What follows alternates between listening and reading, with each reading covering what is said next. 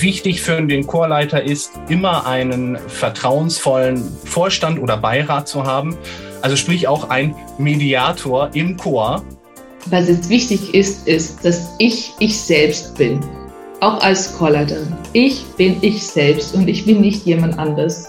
Also wir haben nach Chören gesucht, die eine clevere Idee haben oder eine schöne Art und Weise miteinander umzugehen. Und zwar auf so eine Art und Weise, dass ich das jetzt auch einfach nachmachen kann, auch wenn ich jetzt nicht super viel Geld habe.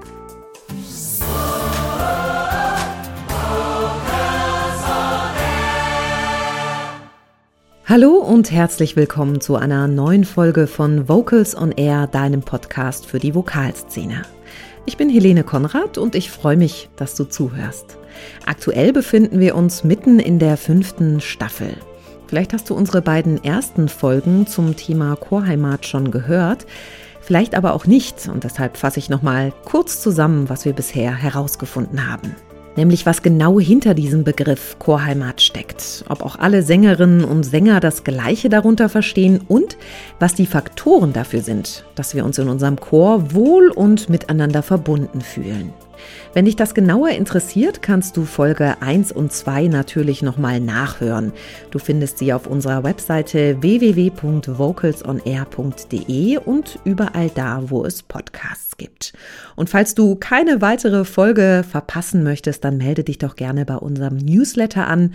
Dann informieren wir dich rechtzeitig, wenn es etwas Neues von uns gibt. Fest steht jedenfalls, Chorheimat ist so ein Gefühl, was schwer zu beschreiben ist. Irgendwie ist das auch verständlich, denn allein der Begriff Heimat kann ja für jeden und jede etwas ganz anderes bedeuten. Ein Ort, ein Gefühl, eine Freundschaft vielleicht oder eine Landschaft, Gesichter, Klänge, Sprachen, aber natürlich auch Erinnerungen und Traditionen. Wie man trotz dieser unterschiedlichen Erfahrungen ein Wir-Gefühl erzeugen kann, damit beschäftigt sich auch Jacinta Pereira. Sie ist Musikerin und kommt aus Portugal. Nach Studienstationen in Regensburg und Rottenburg lebt sie seit 2013 in Kreilsheim in Baden-Württemberg und leitet drei Chöre. Sie kennt das Gefühl, neu und fremd an einem Ort zu sein und weiß, wie man es schaffen kann, Verbundenheit in einem Chor herzustellen, auch wenn vielleicht die Sprache oder die Klänge unbekannt sind, beziehungsweise wenn Musik keine Möglichkeit ist. Als sie angesprochen wurde, ob sie nicht Lust hätte, Teil des deutschlandweiten Modellprojekts Together Chorleben der deutschen Chorjugend zu werden, zögerte sie nicht. Zu groß war ihre Lust, einen Chor mit Jugendlichen zu gründen, die teilweise bisher noch nie in einem Chor gesungen hatten. Seit dem Herbst letzten Jahres gibt es jetzt den transkulturellen Jugendchor in Kreilsheim, der auch vom Schwäbischen Chorverband gefördert wird. Also wir haben im September angefangen und was es für mich neu war, ist dieser neue pädagogische Ansatz, dass wir als Chorleiter nicht, nicht nur vorne stehen müssen und ganz alleine alle Entscheidungen treffen, sondern dass die Jugendlichen viel mehr Verantwortung nehmen. Und Verantwortung heißt für sie eigentlich, okay, ich, ich gehöre dazu und meine Stimme ist wichtig. Und das war für mich ein neuer Mindset, wie kann ich das machen? In dem Sinn, dass es, es muss gesund für den Chor sein und es muss auch für mich als Chorleiterin. Wir haben verschiedene Icebreak-Spiele, immer noch machen wir das, dass die miteinander äh, auch sich verstehen und die müssen nicht alle die beste Freunde sein, aber wir müssen einfach klarkommen miteinander. Und das ist auch, was ich Ihnen zeigen möchte oder also, dass wir dort in dieser Gruppe also einen geschützten Raum schaffen, weil wenn sie in den Realität gehen, müssen sie auch klarkommen mit vielen Leuten, die sie nicht einverstanden sind. Die Jugendlichen, das sind rund zwölf Schülerinnen und Schüler aus der fünften bis zur siebten Klasse. Ihre Familien kommen teilweise aus unterschiedlichen Ländern wie Syrien oder der Türkei. Und so unterschiedlich die Herkunftsländer, so unterschiedlich beschreibt Jacinta auch die Charaktere der Jugendlichen. Manche sind stolz darauf, wo sie oder ihre Familien herkommen, anderen ist es sogar eher peinlich. Jacinta Perea ist es wichtig, dass sich die Jugendlichen bei ihr in der Chor AG wohlfühlen, egal wo sie herkommen. Seit letztem Herbst wachsen sie mit jedem Mal als Gruppe enger zusammen. Und ich habe dann gesagt, können wir dann uns vorstellen, dass jemand diese Rolle nimmt? Also, dass ich nicht die Einzige bin, okay, jetzt bist du dran, jetzt bist du dran, sondern dass jemand ja, das wäre cool. Okay. Und dann hat jemand das übernommen und am Ende Probe haben wir, habe ich gesagt, wie können wir das nennen? Also was das für eine Rolle ist. Wir haben dann überlegt und dann kamen lustige Namen. Wie wäre das mit Chorchef? Chefchor. Und, und dann alle waren so, ja, ja, ja, das ist gut. Und dann habe ich gefragt, okay, sind wir alle einverstanden oder gibt es noch vielleicht etwas? Hm, wie wäre das mit Chor Chorsprecher? Chorsprecher. Und ich, okay, sind wir alle einverstanden? Haben alle sich gefreut, ja, Chorsprecher und Chorsprecherin. Okay. Gut, ab diesem Zeitpunkt haben wir immer einen Chorsprecher oder Chorsprecherin. Ich hatte so ein Armband und äh, gefunden bei mir zu Hause und da steht Make the Difference. und jetzt bekommt immer der oder die, äh, die Vorsprecher ist, die, diese Armband. Und das ist ganz gut, dass einfach quasi jetzt alle dran waren, weil es keine, keine leichte Aufgabe. Man muss immer aufmerksam sein, um zu sehen, wer war zuerst dran. Und für viele, viele wollen, ja, ich will, ich will das. Und dann am Ende haben sie gesagt, boah, das ist schon anstrengend. Aber das war für mich wirklich eine Erleichterung. Die Verantwortung abgeben. Eine wunderbare Methode, um Jugendliche zu integrieren und um sie in eine Gruppe, in diesem Fall ihren Chor, mit einzubinden. Partizipation also. Davon werden wir auch im Laufe der Folge noch mehr hören. Jacinta Perea hat noch einige weitere Erfahrungen machen können, mit denen sie es schafft, als Chorleiterin ein Wir-Gefühl zu erzeugen. In dem Buch von Rebecca Wild, Lebensqualität für Kinder und andere Menschen, schreibt sie, Erfährt es, das Kind, Liebe, entwickelt es seine Fähigkeit zu lieben. Erfährt es Respekt, seine Fähigkeit zu respektieren. Und das war für mich ganz stark, weil je mehr ich mit den Jugendlichen auf Augenhöhe gehe, desto besser wird, weil sie das auch erfahren, wie man auf Augenhöhe arbeiten kann. Dies betrifft natürlich überwiegend die Arbeit mit Jugendlichen bzw. Kindern, die es durch den schulischen Kontext eher gewohnt sind, dass ihnen nicht auf Augenhöhe begegnet wird, sondern ihnen gesagt wird, was sie tun und lassen sollen. Augenhöhe ist aber etwas, was für Jacinta Pereira definitiv auch zur Basis eines gesunden Wir-Gefühls im Chor gehört. Das war eine, einige Sachen, die ich quasi für mich klar und deutlich machen wollte, wie ich mit Jugendlichen klarkomme, dass wir trotzdem Respekt, Akzeptanz miteinander, eigentlich auf Augenhöhe. Dann war diese Verantwortung übernehmen, ist für mich wichtig, weil sie auch miteinander klarkommen müssen irgendwie. Dann waren die, die verschiedenen Spiele, die wir gemacht haben. Manchmal machen wir so Spiele zu zweit. Und manchmal treffen sie sich nur die Kumpels, die zusammen immer was machen möchten. Und manchmal versuche ich dann quasi sagen, okay, jetzt sucht ihr jemanden, mit denen ihr noch nicht so viel Kontakt äh, gehabt habt. Und die kleinen Sachen, also es geht wirklich nicht nur um Musik, man kann auch mit vielen Icebreak musikalische Spiele machen, das egal welche Spiele. Hauptsache ist sind Spiele, die ähm, zeigen, wie man zu zweit, zu dritt als ganze Gruppe. Das heißt, jeder hat einen Platz im Chor. Eine wichtige Sache auch für mich war Fragen stellen. Und das habe ich ganz stark mit diesem Projekt gelernt, dass ich nicht die Antworten gebe, weil die Jugendlichen, gerade auch in den Schulen, wo sie so viel Stoff lernen, die kommen ganz selten zu Wort. Die haben wirklich kaum Zeit, um von sich aus was auszusprechen. Und jetzt, was ich oft mache, ich stelle einfach Fragen und schaue, was es kommt. Und wir als Erwachsene, unsere Wahrnehmung von was ist korrekt und falsch ist oder was wir für Lösungen haben, ist oft nicht, was die Jugendlichen haben. Also die haben einfach andere Ideen, dass es für denen passt. Und wenn es für denen passt, dann ist gut. Trotzdem ist es an dieser Stelle natürlich wichtig zu sagen, dass Jacinta als Chorleiterin den Jugendlichen zwar einige Verantwortung abgibt, sie aber auch immer wieder darauf achten muss, wann klare und deutliche Ansagen für sie wichtig sind. Ganz unabhängig aber davon, ob sie mit Jugendlichen oder Erwachsenen arbeitet, Jacinta hat ein wertvolles Geheimrezept, wie sie es mit fast jeder Gruppe schafft, Verbundenheit aufzubauen. Was jetzt wichtig ist, ist, dass ich ich selbst bin auch als Chorleiterin. Ich bin ich selbst und ich bin nicht jemand anders. Und ich bin nicht meine Kollege, der einfach das toll dirigieren kann, oder ich bin nicht meine Kollegin, die einfach das äh, vorsingen kann, voll schön, sondern ich bin ich selbst.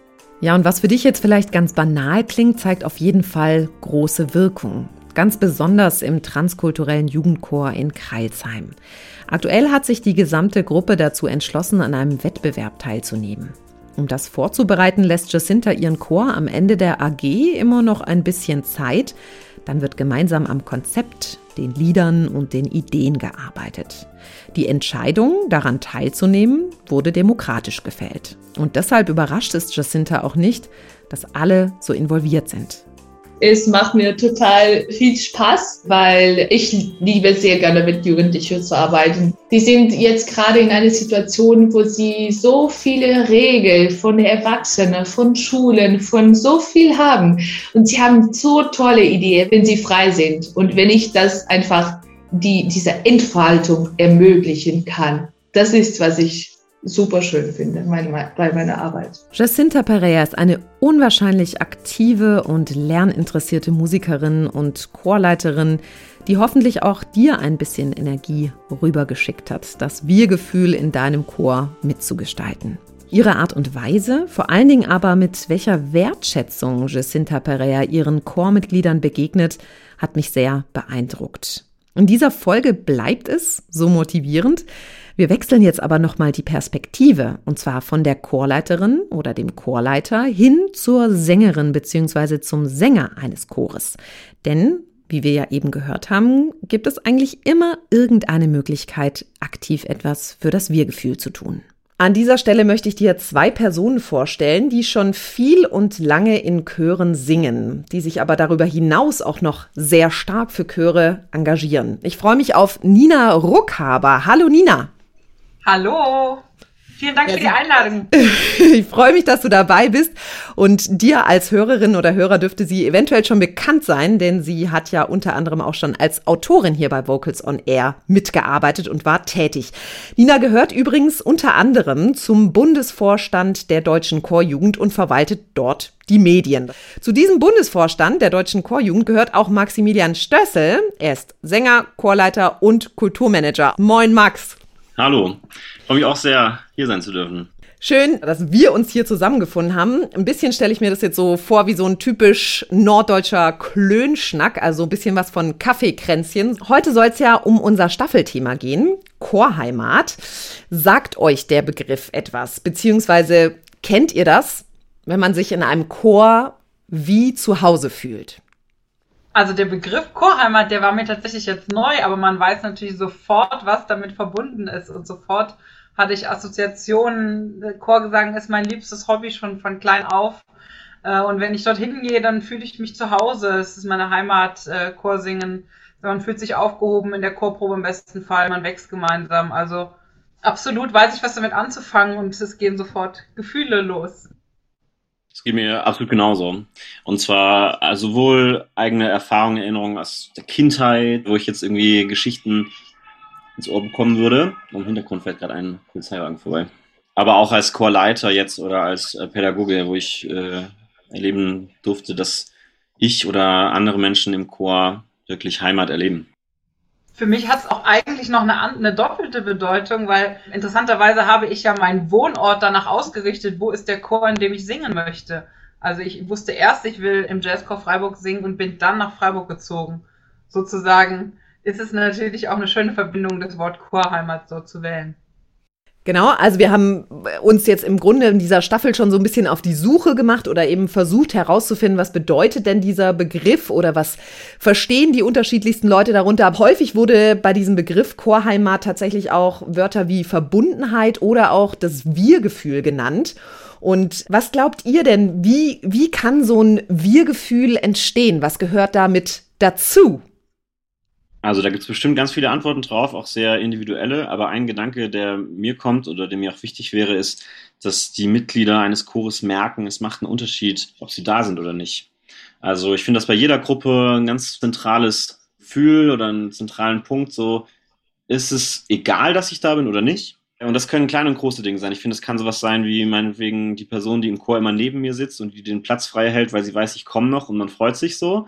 Äh, Im Kleinen, sag ich mal, also der Umkreis die Person direkt, die neben einem sitzt. Aber es kann auch sowas sein, jetzt für mich auch als Chorleitung oder wenn ich eine Gruppe leite, konzeptionell, dass ich mir überlege, wie, wie kann ich die Meinung in der Gruppe abholen. Das können so kleine Dinge sein wie, ich habe in einem Chor von mir im Forum einen Channel, wo die Chormitglieder selber vorschlagen können, welches Stück sie mal gern machen würden. Dann kann da abgestimmt werden. Also da kann halt einfach das einzelne Chormitglied durch einen Vorschlag mit beeinflussen, was gesungen wird. Oder dass man sagt, es gibt verschiedene AGs im Chor von Dramaturgie, Management, Öffentlichkeitsarbeit. Also ich kenne einen Chor, da gibt es eine Glücks-AG.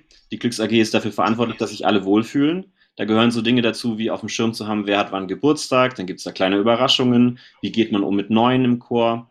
Das sind alles so Gedanken, wo es, glaube ich, darum geht, die einzelnen Chormitglieder zu involvieren, einzubinden, dass man sich dann auch eingebunden fühlt. Häufig ist es so, dass man mit den ganzen Chorsängern ein gleiches Ziel verfolgt. Also wenn man sagt, wir möchten auf ein bestimmtes Konzert hinarbeiten oder zu einem Wettbewerb fahren und alle arbeiten gemeinsam an diesem einen Ziel, dann entsteht natürlich auch im besten Falle ein, ein sehr, sehr schönes Wir-Gefühl mit vielleicht einem Erfolgserlebnis am Schluss. Warum ich mir euch beiden hier quasi eingeladen habe, das hatte auch ganz stark damit zu tun, weil ihr für mich zwei Personen seid, die unwahrscheinlich engagiert sind. Jetzt Thema Engagement. Was meint ihr denn, wie wichtig ist tatsächlich diese Partizipation, also beziehungsweise das Engagement einzelner Chormitglieder? Ich glaube, das ist ganz wichtig. Bei uns im Chor wird das immer so dargestellt, das ist ein ganz großes Zahnrad und da sind ganz viele kleine Zahnräder und sobald irgendwo das Sandkorn steckt, das kleine Zahnrad stoppt, dreht sich das große nicht mehr. Und ich glaube wirklich, dass wenn jeder eine kleine Aufgabe hat, weiß, ich bin wichtig, ich bin verantwortlich für etwas, ich werde hier gebraucht, habe das Gefühl, dass man mich wertschätzt und meine Arbeit wichtig ist. Also man kann mit solchen Dingen einfach total gut ja das Engagementniveau anheben und das wirkt ja identifikationsstiftend für alle. Und deswegen glaube ich wirklich, dass es wichtig ist, dass alle eingebunden sind und sich auch eingebunden fühlen. Würde ich total so unterstreichen. Ich glaube, es ist zutiefst menschlich, dass man irgendwann nicht mehr so viel Lust hat, wenn man das Gefühl hat, in Anführungsstrichen, die da oben machen eh, was sie wollen. Also das ist ja auch manchmal so ein gesellschaftliches Phänomen. Und wenn man merkt, nee, das, was ich hier meine, denke, das wird gehört und hat einen Einfluss, dann motiviert das auch.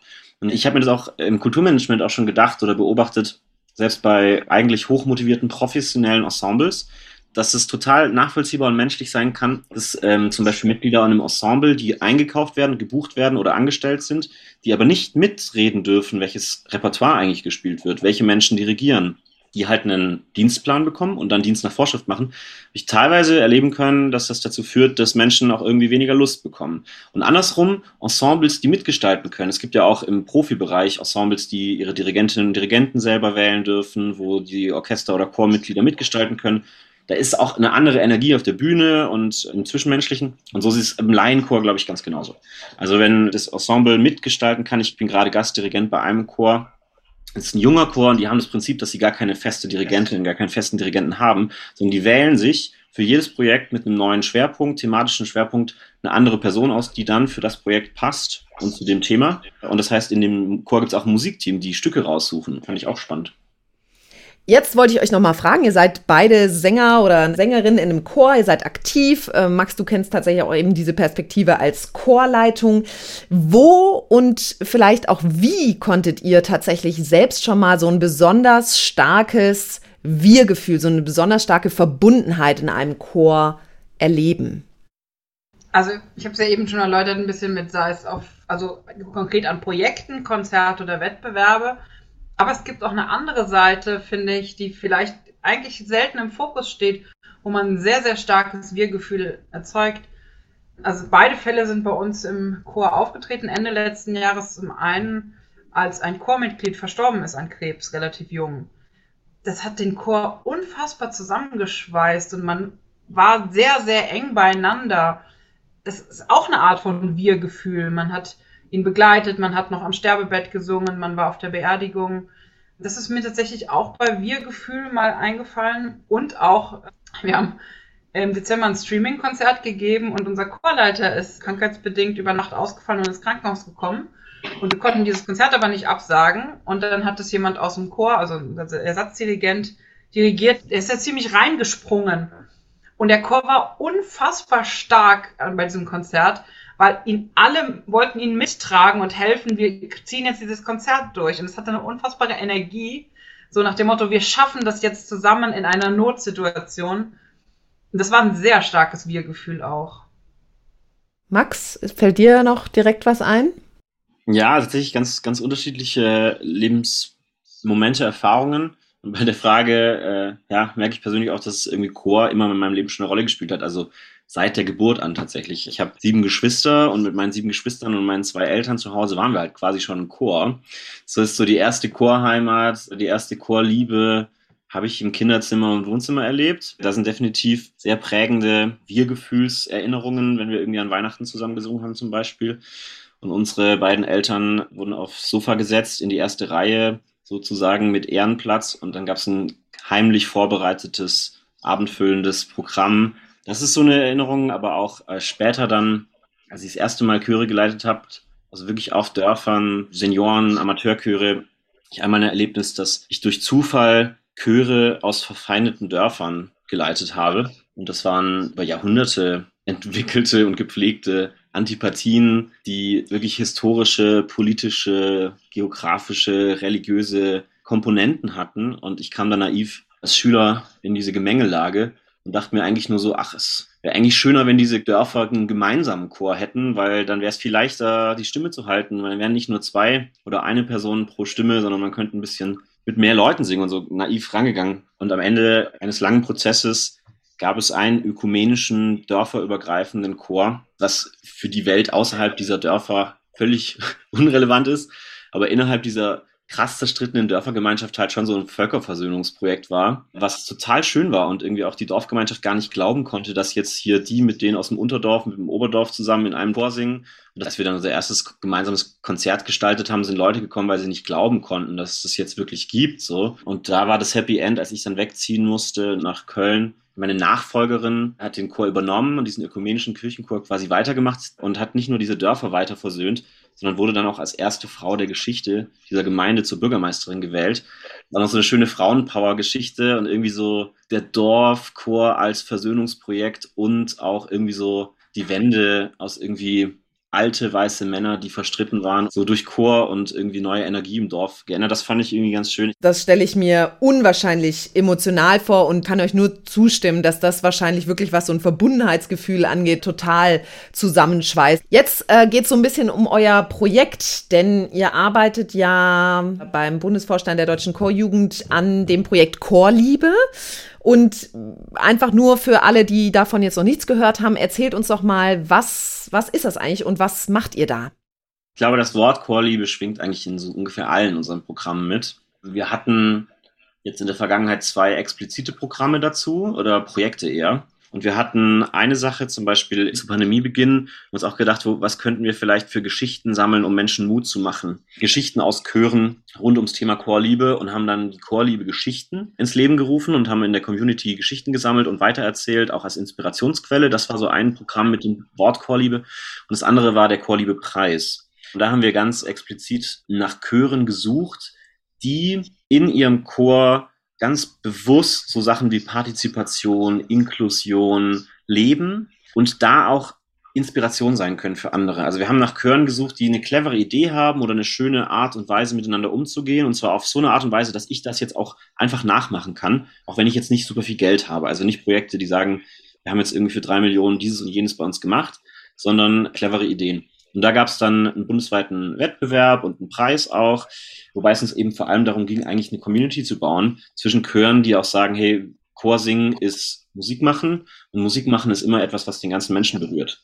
So, und das kann halt auch sein, dass man ganz bewusst auch sagt, okay, Menschen finden hier eine Heimat. Aber ich glaube, es ist auch nicht nur eine Einbahnstraße, sondern es geht einfach auch in verschiedenste Richtungen, dass man in den Chor geht und in dem Chor verschiedenste Sprachen zum Beispiel lernt. Da gibt es einen ganz schönen Chor, in Berlin, der heißt Stimmentausch, die machen das ganz schön, die singen Volkslieder immer mit gemischten Sprachen. Das heißt, der Mond ist aufgegangen, zum Beispiel auf Arabisch und dann aber ein arabisches Volkslied auf Deutsch. Und das gibt beim Konzert einen ganz schönen Effekt, weil man die vertraute Melodie mit einer neuen Sprache hört. Das ist eine ganz, ganz simple Idee, kann man direkt mal nachmachen und dann hat man aber so einen Moment von etwas, was mir fremd schien, wird mir vertrauter und ich baue eine Brücke und Gemeinsamkeit. Dann gab es äh, Chöre bei Chorliebepreis, die ganz bewusst Menschen mit Behinderungen den Weg in den Chor nicht verwehren, wo ich auch selber mal wieder gemerkt habe, stimmt, auch manchmal einfach unbewusst und ungewollt hat man Barrieren. Ne, es gibt irgendwelche Barrieren im Chor, in der Chorprobe. Warum sind die Menschen im Chor, die im Chor sind und warum sind andere Menschen vielleicht nicht repräsentiert? Das zu reflektieren, das waren diese zwei Projekte Chorliebe Geschichten und Chorliebe Preis. Aber ja, in einer gewissen Art und Weise schwingt da eigentlich bei fast jedem Programm, was wir von der Chorjugend aus machen, dieser Wunsch mit, wir wollen ja mit Chormusik und Chorjugend die Welt verbessern, da ist Chorliebe ein ganz zentraler Motor dafür. Mhm.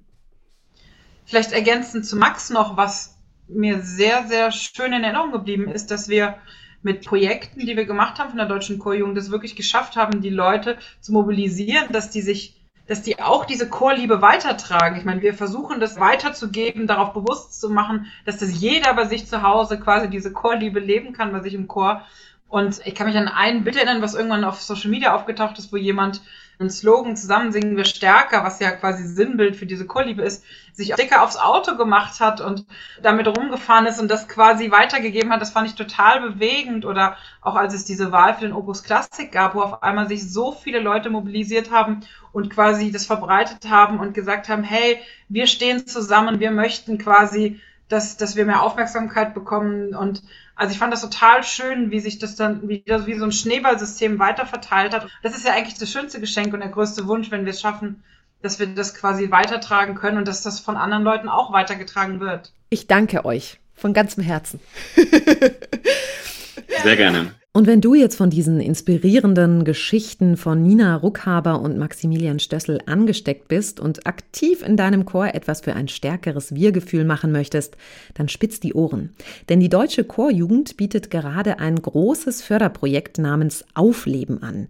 Dabei geht es darum, dass die Eiszeit, die die Chorszene durch die Pandemie erleben musste, wieder aufgetaut werden soll und die Musikszene dadurch wieder aufleben darf. Die Deutsche Chorjugend hat Fördergelder zur Verfügung und dieses Geld kann für ein Projekt eingesetzt werden, für eine Freizeit, ein Probenwochenende oder ähnliches. Unterstützung, um diese Fördergelder zu beantragen, die bekommst du und dein Chor direkt bei der Deutschen Chorjugend unter www.deutsche-chorjugend.de und dort gibt es dann auch nochmal alle anderen Infos zu den Projekten. Bis hierhin haben wir jetzt nun einige Beispiele gehört, wie ein gesundes Wir-Gefühl noch gestärkt werden kann. Was jeder oder jede Einzelne dafür machen kann, damit die Verbundenheit untereinander noch weiter wächst. Wenn die Basischemie in deinem Chor also schon mal stimmt. Was aber, wenn diese Chemie irgendwie nicht stimmt, beziehungsweise nicht mehr stimmt? Zum Beispiel durch einen Konflikt, wie in den besten Familien kann es auch im Chor mal Zoff geben. Monika Müller aus der Vocals on Air Redaktion ist jetzt bei mir. Monika, du kommst ja aus einer Großfamilie. Wenn man sich zusammenrauft, stärkt das dann vielleicht sogar das Wir-Gefühl? Ja, ich würde sagen, das kommt immer auf den Streit an. Also normalerweise ist ein Streit in der Familie ja wegen einer Kleinigkeit oder einem Missverständnis. Beispielsweise, du hast hier das letzte Snickers gegessen, aber ich wollte das haben oder sowas. Dann kann man sich auch schnell wieder zusammenfinden und versteht sich dann auch besser als davor, wenn man denn alles ausgesprochen hat, was gerade zwischen einem steht.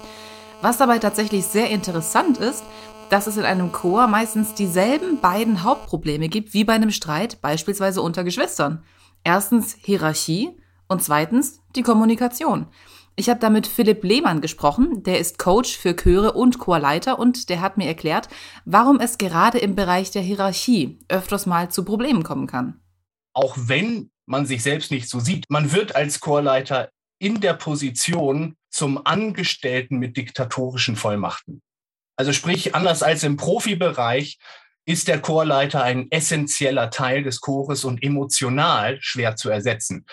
Sachlich mit Sicherheit ohne Probleme, dafür gibt es genug von uns, aber emotional ist er sehr, sehr an dem Chor hängend und der Chor hängt sehr an ihm. Und bevor man den rausschmeißt, äh, dauert es lang.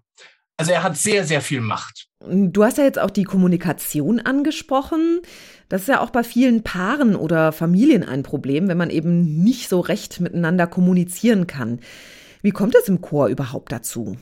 Von Seiten der Sängerinnen und Sänger ist es meistens so, dass man nicht viel sagen möchte, wenn es gerade wenn es einem nicht so gut gefällt oder wenn irgendetwas ist. Das kennst du ja sicher auch selbst. Man möchte nicht derjenige sein, der jetzt am Dirigenten rumkrittelt, wenn sonst alles eigentlich gut ist und möchte da auch nichts ansprechen, wenn eigentlich im Großen und Ganzen dann doch alles stimmt. Außerdem ist viel im Chor nonverbale Kommunikation. Das sind Nuancen in der Konzentration. Das ist Mimiken, Spannung. Auf einmal verliert der Chor an Intonation. Woran liegt das? Einfachstes Beispiel. Es ist warm. Es wird einem vielleicht nicht gesagt, aber man spürt das selber. Oh, ich fange jetzt an zu schwitzen. Dann nimmt man das wahr. Wenn es einem selber so geht, dann geht es vielleicht anderen auch so. Vielleicht deswegen geht die Spannung flöten. Dann geht man kurz darauf ein. Ich nehme das Problem wahr Vielleicht war das nur die Hälfte der Sänger, aber es reicht schon. Diese Sänger fühlen sich mit ihrem Problem wahrgenommen und bauen wieder Spannung auf. Herr Lehmann hat mir außerdem erzählt, dass Chorsänger und Chorsängerinnen eher mit den Füßen abstimmen, also halt einfach nicht mehr zu den Proben kommen, wenn ihnen etwas nicht gefällt. Und die Chorleiter haben da einfach weniger Kontakt zu den Sängerinnen und Sängern, denn sie haben ja gerade beispielsweise im Laienchor nur einmal die Woche Kontakt zum Chor und dann auch noch zu allen auf einmal. Außerdem gilt da, ein Chorleiter lebt in einer Blase. Der hat sein eigenes kleines Facebook, seine kleine Facebook-Gruppe. Und das sind sein Vorstand und ein paar Sänger, die mit ihm auch ehrlich reden. Alle anderen übersieht er.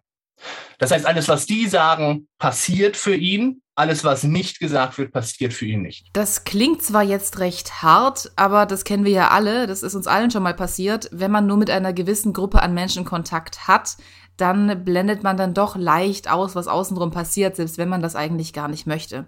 Das mhm. Wichtigste ist aber, dass man das weiß, denn nur wenn man sich dessen bewusst ist und merkt, dass da etwas nicht so ganz gut läuft, kann man auch etwas ändern. Jetzt ist ja nur die Frage, wie merkt man denn als Sängerin, dass etwas nicht läuft? Also du warst ja selbst schon in verschiedenen Chören. Im Chor selbst hatte ich es noch nicht erlebt. In den Chören habe ich mich immer sehr, sehr wohl gefühlt. Aber in einem Orchester ist es mir mal so gegangen.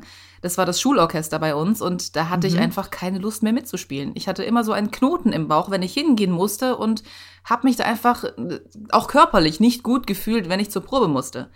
Und wenn sowas passiert, dann sagt Herr Lehmann etwas, was jetzt auf den ersten Blick ein bisschen überrascht. Der sagt jetzt nicht etwa durchhalten, weil es sicher wieder besser wird. Nee, im Gegenteil. Ich unterstütze das sehr, dass Sänger auch mal eine Pause machen. Aber wenn man dieses, diesen Konflikt spürt, der nicht definierbar ist, den man nicht erklären kann, wo man nicht weiß, wo man hin soll damit, dann ist das Wichtigste, einfach mal eine Pause zu machen. Und dann zu merken, fehlt mir was oder fehlt mir nichts. Und es gibt auch Sänger, denen fehlte dann auf einmal nichts mehr und die waren befreit. Und die kommen dann aber vielleicht nach einem Jahr wieder, weil sie sagen, jetzt bin ich frei. Das ist ja auch nochmal ein interessanter Ansatz. Und hast du das dann damals auch gemacht bei deiner Orchesterentscheidung? Tatsächlich ja, ich bin dann ausgestiegen. Ja. Das hat mich sehr befreit und hat mir gezeigt, dass ich zwar das im Orchesterspielen vermisse, also das Musikmachen, aber nicht dieses Orchester im Speziellen. Und ich habe mir dann ein Orchester mit einem anderen Grundkonzept gesucht, das mir dann besser gefallen hat und das auch ein bisschen besser zu mir gepasst hat. Und in dem spielst du immer noch? In dem Orchester, zu dem ich dann gewechselt bin, da habe ich sehr, sehr lange Zeit gespielt. Ja, das war dann die Stadtkapelle ja. in der Gegend. Und äh, da habe ich dann so lange gespielt, bis es gar nicht mehr ging, weil ich dann durchs Studium einfach viel zu weit weg war, als dass ich da hätte regelmäßig zu den Proben kommen können. Das habe ich dann tatsächlich auch vermisst.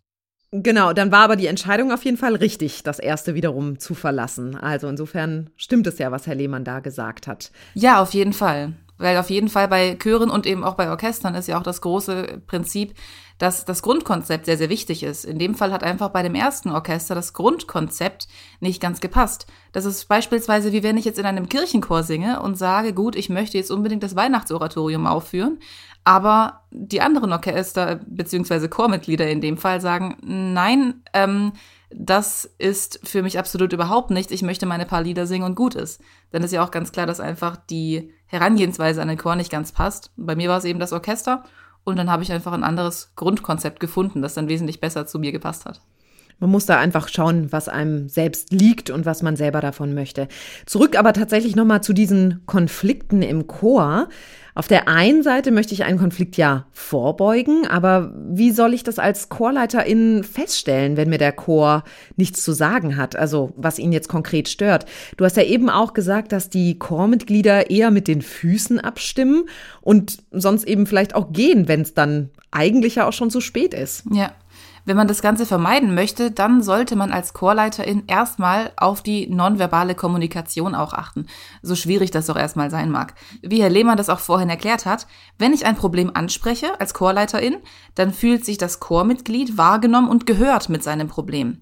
Oder man merkt das Problem eben einfach auch selbst als Chorleiterin. Das kann auch gut sein, wenn zum Beispiel das Vertrauensverhältnis zwischen Dirigentin und dem Chor nicht mehr ganz oder gar nicht mehr existiert.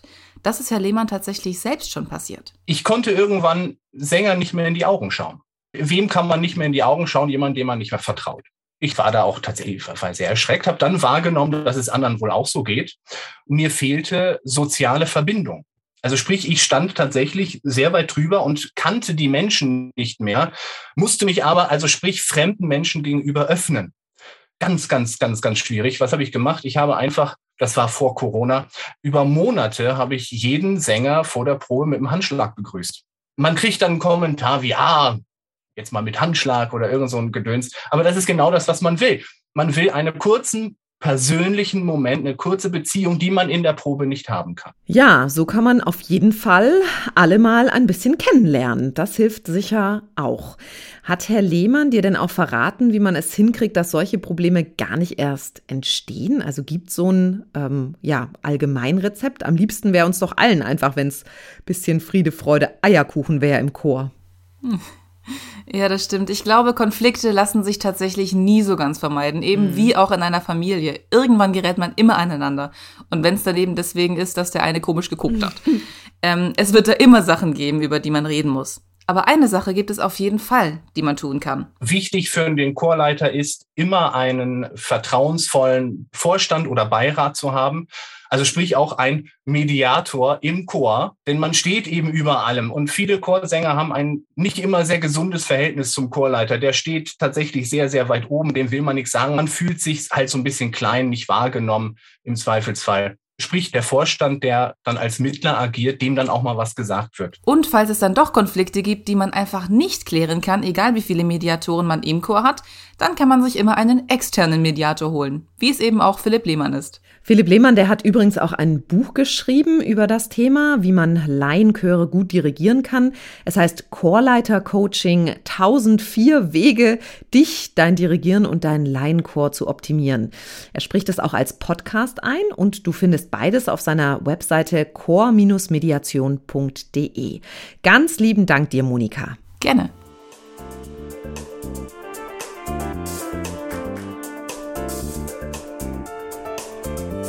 Puh, ja, wo Menschen aufeinandertreffen, da kann Schönes entstehen, aber alle kommen mit ihren unterschiedlichen Meinungen und Erfahrungen an.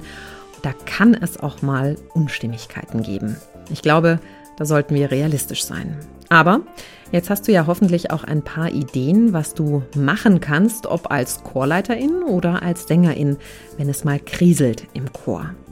Und um dem Ganzen vorzubeugen, hoffe ich, konnten wir dir in dieser Folge ein paar schöne, einfache, motivierende Beispiele liefern, wie durch Wertschätzung die Verbundenheit in deinem Chor gestärkt wird. Zuhören, Rückfragen stellen und die einzelnen Chormitglieder aktiv mit einbinden. Sie zu Beginn der Chorprobe mit Händeschütteln begrüßen, sodass sich alle gesehen fühlen und den Fokus natürlich auf das gemeinsame Ziel richten, nämlich zu singen und im besten Fall dabei Spaß zu haben.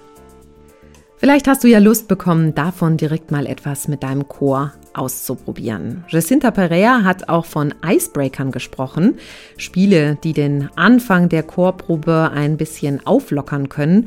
Und auch hier haben wir schon mal ein paar konkrete Ideen gesammelt. Vocals on Air Autorin Tine Fries-Ronsfeld hat einige Icebreaker vorgestellt. Du findest sie auf der Vocals on Air Soundcloud Seite und da unter der Playlist Praxistipps viel Spaß beim Anhören. Ja, und auch in der nächsten Folge beschäftigen wir uns mit dem Thema Chorheimat. Dann wollen wir unbedingt herausfinden, was eigentlich der Verband oder der Verein dafür macht, welche Rahmenbedingungen er schafft, damit Chöre die nötige Basis haben, um zusammenzuwachsen. Das war Vocals on Air, dein Podcast mit Themen rund um die Vokalszene. Alle Infos zur Folge, aber auch zu unseren anderen spannenden Staffeln findest du unter www.vocalsonair.de. Mein Name ist Helene Konrad. Schön, dass du mit dabei warst und bis zum nächsten Mal.